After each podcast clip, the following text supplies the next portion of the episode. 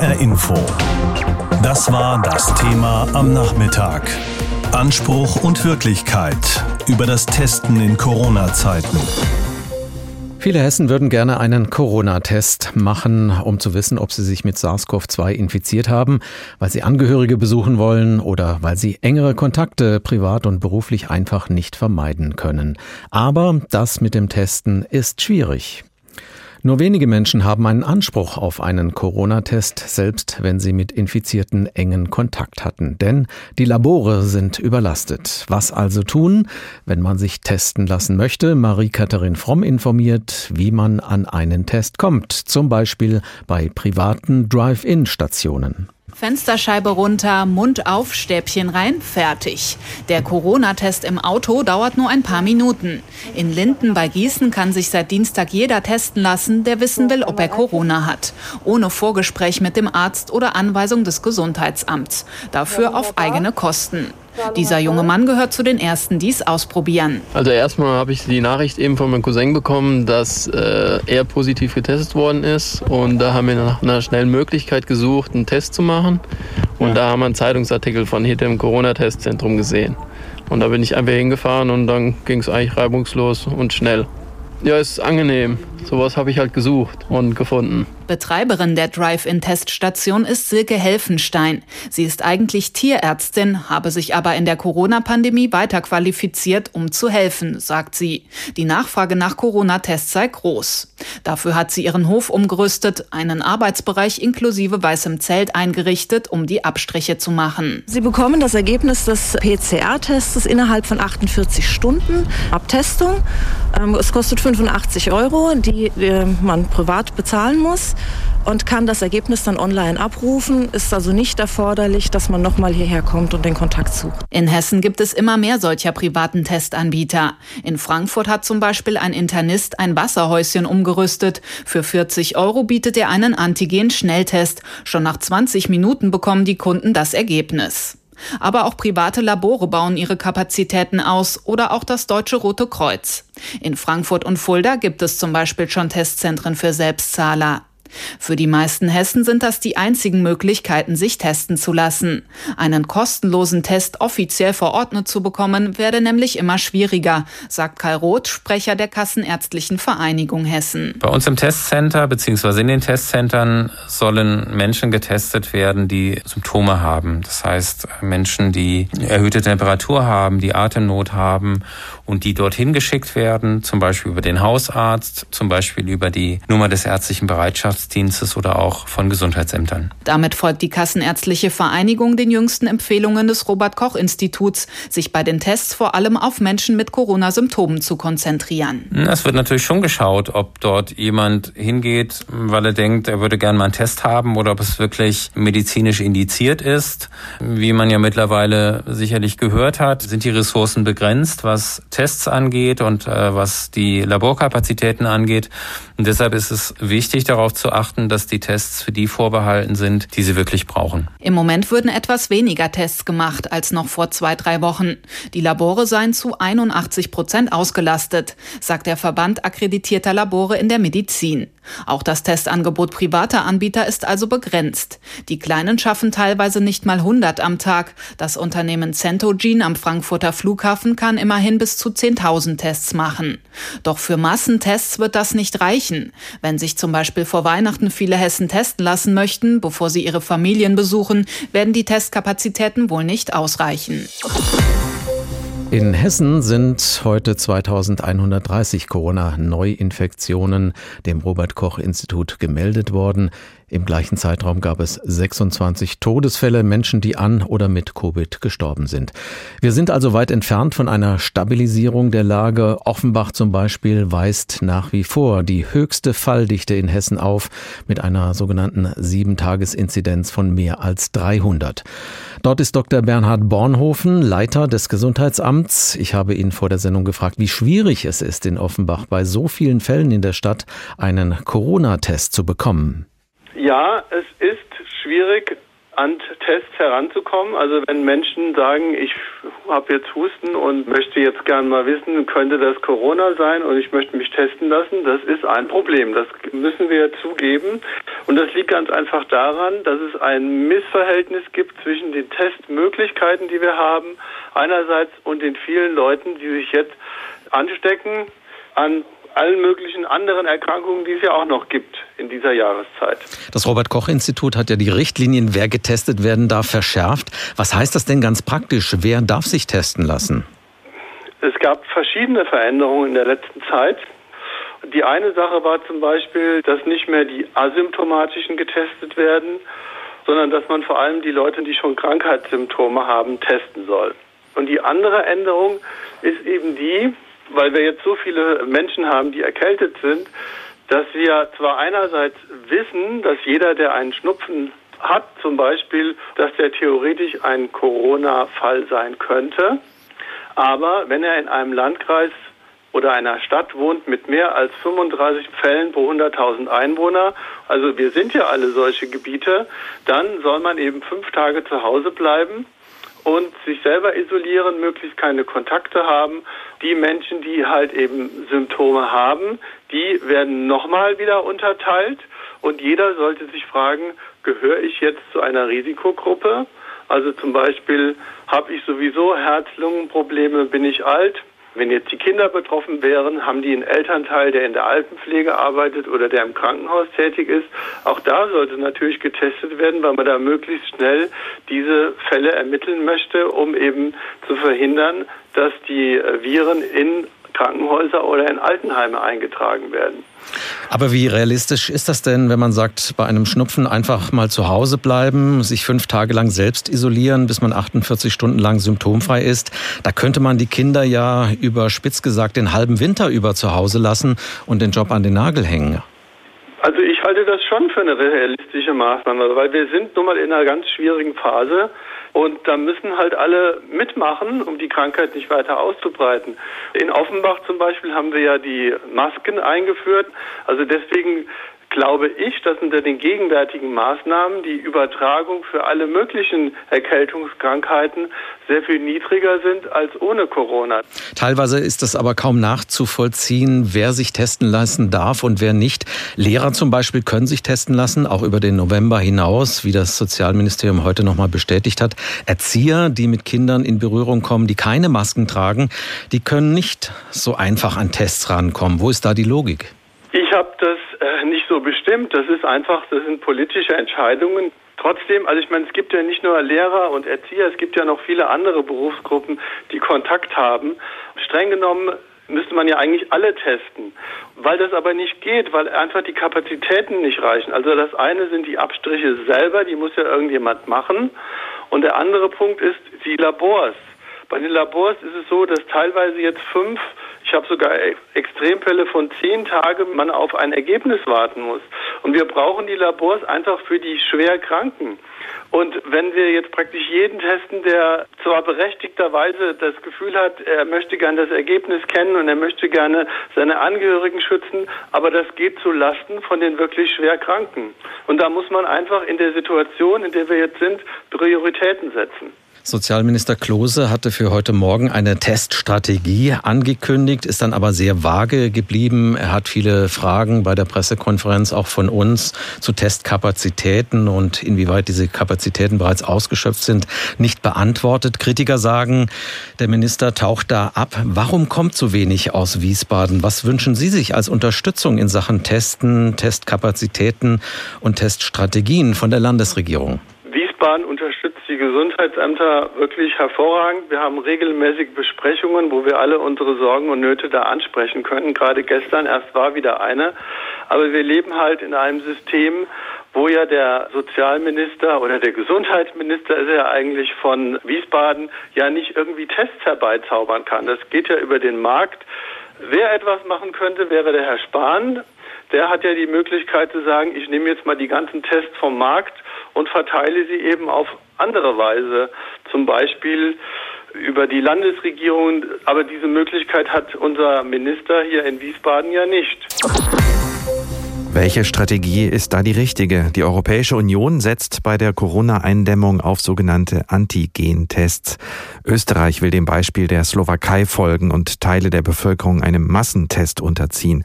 Ob sich der ganze Kraftakt in der Slowakei überhaupt gelohnt hat, das ist nicht ganz sicher.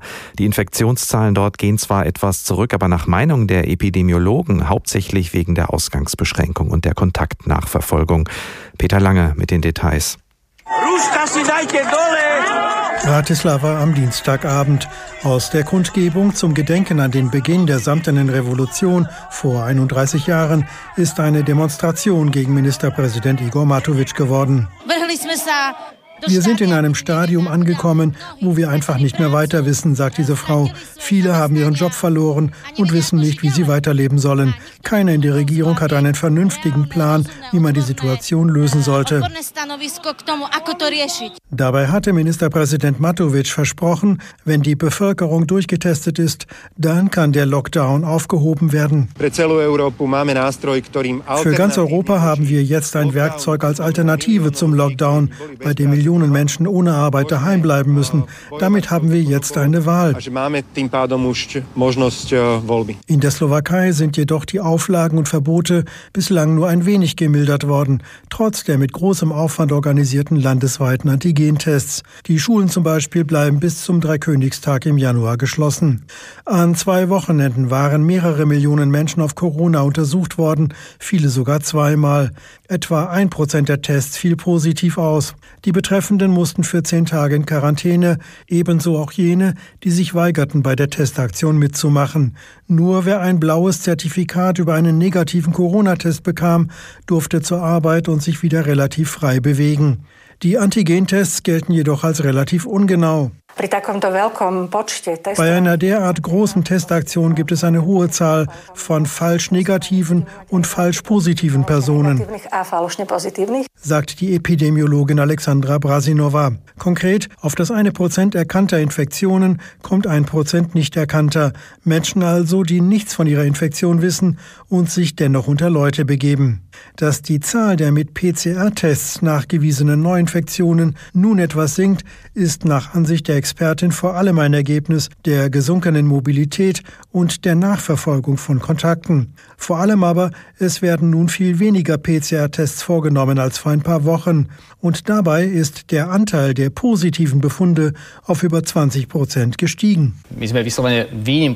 Wir sind im Ländervergleich die absolute Ausnahme, sagt der Datenanalytiker Ivan Boschniak. Der Anteil der positiven Ergebnisse sinkt überall, wenn auch von einem sehr hohen Niveau aus. Die Tschechen sind heute bei 25 Prozent. Bei uns geht es nach oben, was sicher nicht gut ist.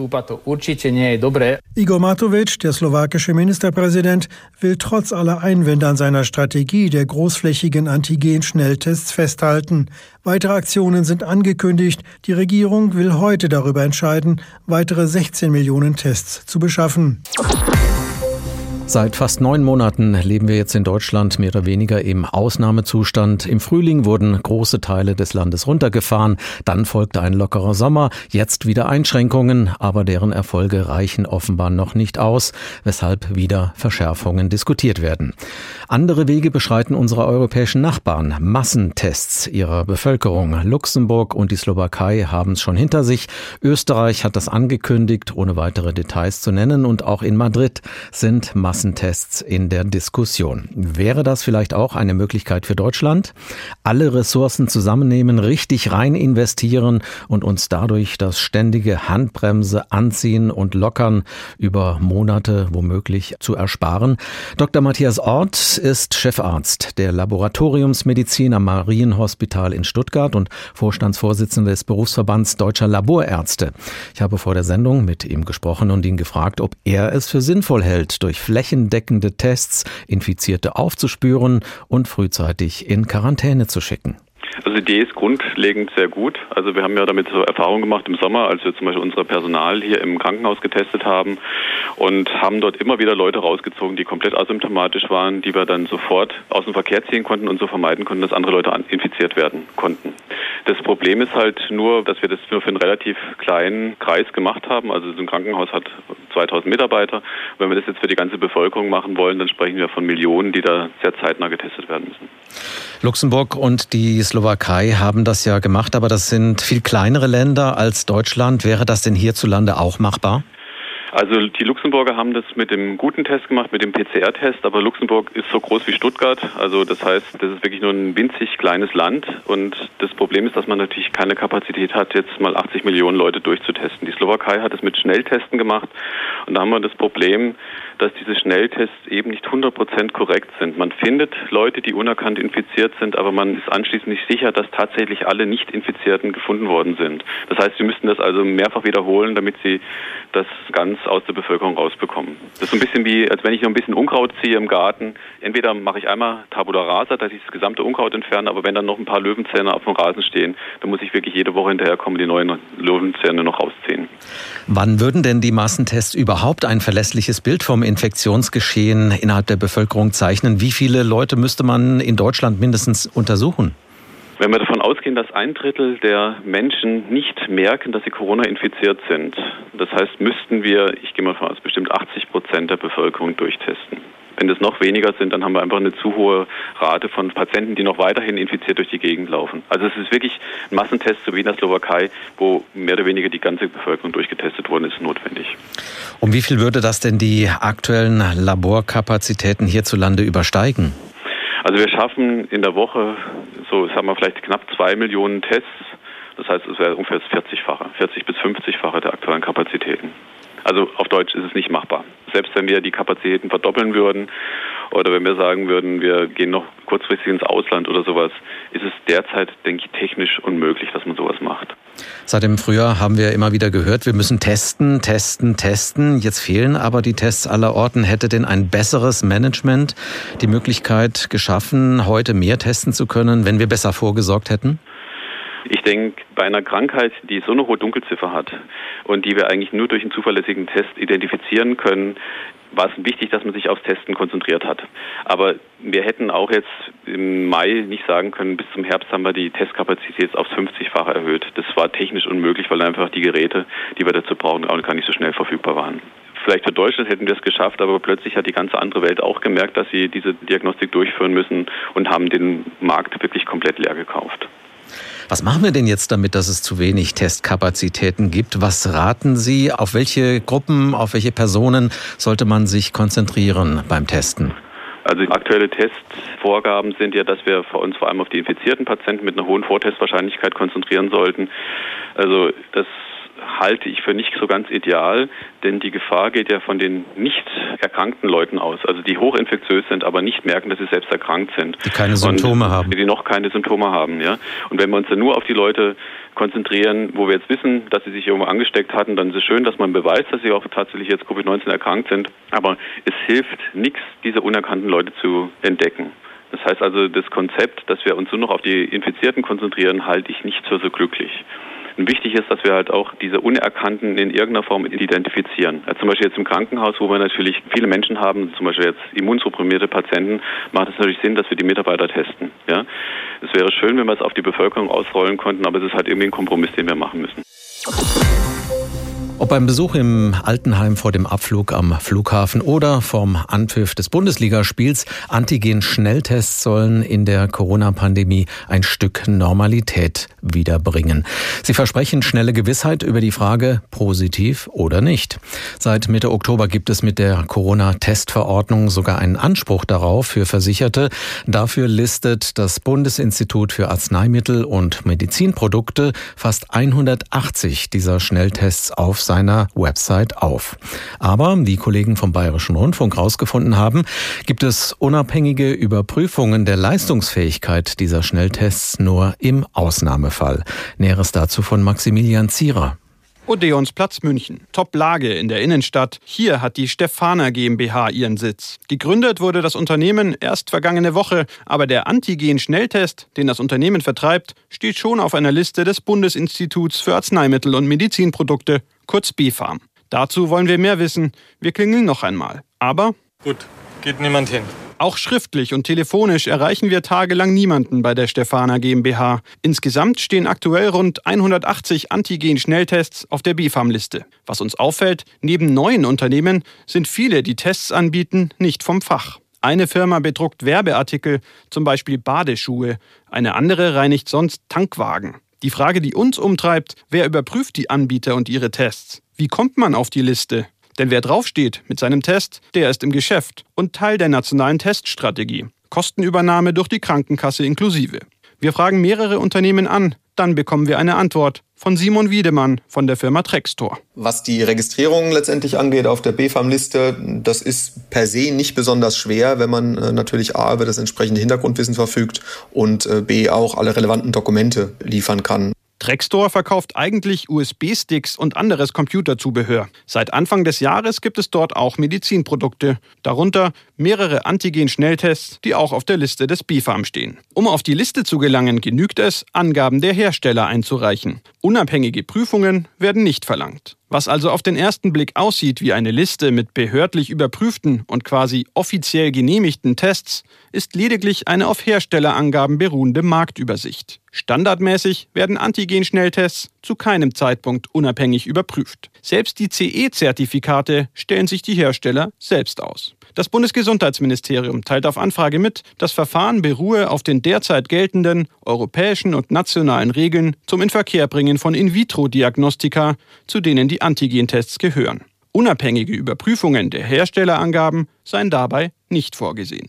Gesundheitsminister Jens Spahn, CDU, räumte vergangene Woche ein, ja, um es zügig zu machen, mussten wir uns erstmal auf Herstellerangaben verlassen. Derzeit sei ein Konzept in Arbeit, um nach und nach alle Herstellerangaben zu überprüfen. Die Virologin Ulrike Protzer von der TU München fordert genau das, eine unabhängige Untersuchung der Schnelltests. Denn es gibt sehr, sehr viele verschiedene Hersteller von diesen Antigen-Schnelltesten. Und da gibt es sehr etablierte Diagnostikfirmen dabei. Und da gibt es eben welche, die ja vielleicht nicht ganz so etabliert sind. Die Daten, die bisher auf der Seite vom BfArM oder vom RKI stehen, sind immer nur die Herstellerangaben. Das sind keine unabhängigen Validierungen. Und das ist natürlich schwierig. Jeder Hersteller wird seinen Test natürlich ganz super toll finden. Immerhin, das Institut für Virologie der Berliner Charité hat sieben Antigentests untersucht. Das Team um den Virologen Christian Drosten stuft sechs der Tests als gut ein, einen etwas schlechter. Die Opposition äußert Kritik am Umgang mit den Antigen-Schnelltests. Achim Kessler, gesundheitspolitischer Sprecher der Linken im Bundestag, sagte dem BR, die Bundesregierung habe es, Zitat, verschlafen, Antigen-Schnelltests wissenschaftlich fundiert zu überprüfen. Er fordert, Unternehmen müssten aussagefähige Studien nachreichen. Cordula Schulz-Asche von der Grünen-Fraktion im Bundestag fordert ein, Zitat, vernünftiges Zulassungsverfahren für Medizinprodukte. Wer wird getestet und wie oft? Vor dieser Frage stehen die Behörden in dieser Zeit, in der Testlabore sowieso schon genug zu tun haben. Welche ist also die richtige Teststrategie? Hessens Gesundheitsminister Kai Klose hat sich heute dazu geäußert. Er setzt bei Menschen mit den entsprechenden Krankheitssymptomen generell auf die sogenannten PCR-Tests, die im Labor ausgewertet werden. Die geben die größte Gewissheit, ob eine SARS-CoV-2-Infektion vorliegt aber auch Schnelltests sollen stärker ins Spiel kommen, zum Beispiel für Besucher in Altenheimen, sogenannte Antigen-Schnelltests. Über diese Strategie habe ich mit unserer HR Info Wissenschaftsredakteurin Angelika Fey gesprochen und erstmal gefragt nochmal, was genau der Unterschied ist zwischen PCR-Tests und Antigen-Schnelltests. Ein PCR-Test sucht nach Erbmaterial des SARS-Coronavirus-2, also nach Genabschnitten, die für das Virus spezifisch sind. Ein Antigen-Test sucht dagegen nicht nach Erbgut, sondern nach einem Protein des neuen Coronavirus. Das ist ein bisschen verwirrend, finde ich, denn man wird ja denken, Antigen, da geht es um Erbgut, weil diese Begen im Wort steckt. Aber Antigen ist die Abkürzung für Antikörpergenerator, denn dieses Protein, um das es bei dem Test geht, löst die Antikörperreaktion aus. Es generiert einen Teil der Immunabwehr in unserem Körper. Das ist also der erste Unterschied. PCR sucht nach Corona-Erbgut, Antigentest sucht nach einem Antikörper generierenden Corona-Protein. Ein weiterer Unterschied, der PCR-Test im Labor braucht meist bis zum nächsten Tag, bis ein Ergebnis vorliegt, denn im Labor wird das genetische Material aus der Probe in mehreren Durchläufen vermehrt. Beim Antigen-Schnelltest gibt es dagegen schon nach 10 bis 15 Minuten ein Ergebnis. Und eine Gemeinsamkeit von beiden Testmethoden gibt es auch. Ähm, das Material, das für den Test verwendet wird, stammt in beiden Fällen aus Nase oder Rachen. Es geht also nicht um Blut. Kleiner Einschub, Blut wird genutzt für den Antikörpertest, der wird aber erst gemacht, wenn die eigentliche Infektion schon vorbei ist und sagt nur, gab es mal eine Infektion. Für eine Teststrategie zur Eindämmung der Pandemie ist der Antikörpertest daher eher nicht relevant. Du hast jetzt unterschieden zwischen den PCR-Tests, die länger dauern, und den Antigen-Schnelltests. Und dann gibt es ja auch noch weitere Corona-Schnelltests, zum Beispiel zum Gurgeln. Was steckt dahinter? Das sind von der reinen Methode her auch PCR-Tests, also Tests, die nach Viruserbgut suchen. Allerdings sind sie lange nicht so zuverlässig wie die Labor-PCR-Tests. Dieser Gurgeltest wurde zum Beispiel in Österreich eingesetzt, aber unter Kritik. Denn für die Testpersonen ist es natürlich viel angenehmer zu gurgeln und auszuspucken, als ein Stäbchen tief in die Nase gesteckt zu bekommen. Aber im Gurgelwasser ist auch nicht so viel Viruserbmaterial, sagen die Kritiker. Es gibt dann noch weitere PCR-Schnelltests, die mit Nasenabstrich abarbeiten und zuverlässiger sind. Die sind aber immer noch nicht so sicher wie der Labor-PCR-Test. Zurück zum Antigen-Schnelltests. Angelika, wie sicher sind die eigentlich? Ebenfalls nicht so sicher wie der Labor-PCR-Test. Das heißt, Antigen-Tests erkennen weniger gut Kranke auch wirklich als Kranke oder Gesunde auch als Gesunde. Aber sie haben eine ganz große Stärke. Sie schlagen besonders gut an, wenn jemand gerade sehr ansteckend ist. Das ist ja wichtig zu wissen für die Eindämmung der Pandemie. Also ein negatives Antigen-Testergebnis ist keine Garantie, dass man nicht doch infiziert ist. Aber ein positives Testergebnis bedeutet mit einer hohen Wahrscheinlichkeit, dass der oder diejenige heute ansteckend ist. Was für Expertenmeinungen gibt es denn zum flächendeckenden Einsatz von diesen Antigentests? Wo sind die nützlich? Also Sie können ja innerhalb von 15 Minuten hochinfektiöse Personen erkennen und aus einer Gruppe rausfischen. Das ist ein hoher Nutzen zum Beispiel in Altenheimen, um Besucher zu testen. Deshalb wird ja auch die hessische Teststrategie genau hier auf Antigentests setzen, hat Gesundheitsminister Kai Klose heute gesagt. Wichtig ist allerdings, wenn der Antigentest positiv ist, sollte unbedingt noch ein Labor-PCR-Test gemacht werden, der eben zuverlässiger ist, einfach um sicher zu gehen. Das hat heute auch nochmal Lothar Wieler, der Präsident des Robert-Koch-Instituts, auf einer Pressekonferenz gesagt. Generell schaue er aber in Sachen Antigen-Schnelltests optimistisch in die Zukunft. Diese Tests werden tatsächlich immer besser. Also das muss man ganz klar sagen. Und die werden ja auch von den entsprechenden Firmen weiterentwickelt. Aber das werden wir kontinuierlich beobachten müssen. Und das wird auch kontinuierlich durch sogenannte Post-Marketing-Studien, also nachdem diese Tests auf dem Markt sind, werden die weiter überprüft. Und dann wird man die Performance immer wieder transparent machen. Und dann gehe ich davon aus, dass vielleicht auch der ein oder andere Test dann wieder vom Markt verschwinden wird. Dazu passt auch das Ergebnis einer Recherche des Bayerischen Rundfunks. Die hat nämlich ergeben, dass bisher nur kaum unabhängige Überprüfungen der Leistungsfähigkeit dieser Antigen-Tests stattfinden. Und auch das wäre natürlich wichtig vor einem größeren Einsatz dieser Tests. HR Info. Das Thema. Wer es hört, hat mehr zu sagen.